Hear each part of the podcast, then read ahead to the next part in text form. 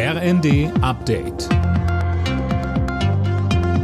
Stündlich neu. Auf den Punkt informiert. Ich bin André Glatzel. Guten Tag. Beim Weltwirtschaftsforum in Davos hat der ukrainische Präsident Zelensky die internationale Wirtschaftselite aufgefordert, sein Land zu unterstützen.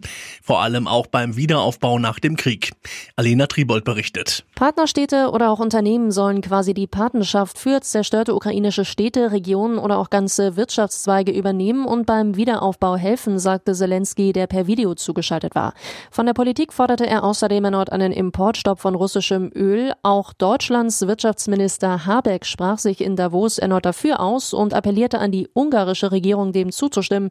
Budapest blockiert das EU-Vorhaben aktuell. Im ersten Prozess wegen Kriegsverbrechen in der Ukraine ist das Urteil gefallen. Ein russischer Soldat wurde in Kiew zu lebenslanger Haft verurteilt.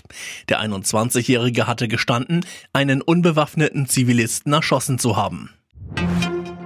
Zum bundesweiten Verkaufsstart des 9-Euro-Monatstickets für den öffentlichen Nahverkehr gibt es einen Ansturm.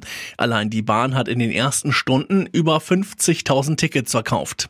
Beeilen muss man sich aber nicht. Die Aktion gilt von Juni bis August und die Anzahl der Tickets ist unbeschränkt. Mehr von Philipp Rösler. Die Deutsche Bahn verkauft das Ticket über ihre App in den Reisezentren und an den Fahrscheinautomaten. Viele regionale Verkehrsunternehmen haben schon am Wochenende mit dem Verkauf begonnen. Das Ticket ist Teil des Entlastungspakets der Bundesregierung wegen der hohen Inflation. Außerdem soll mit Blick auf den Klimaschutz den Leuten der Umstieg auf Bus und Bahn schmackhaft gemacht werden. Der Hamburger SV will heute den Aufstieg in die erste Fußball-Bundesliga perfekt machen. Im Relegationsrückspiel trifft der HSV auf Hertha BSC. Im Hinspiel konnten sich die Hamburger mit 1 zu 0 durchsetzen. Anstoß ist um 20.30 Uhr.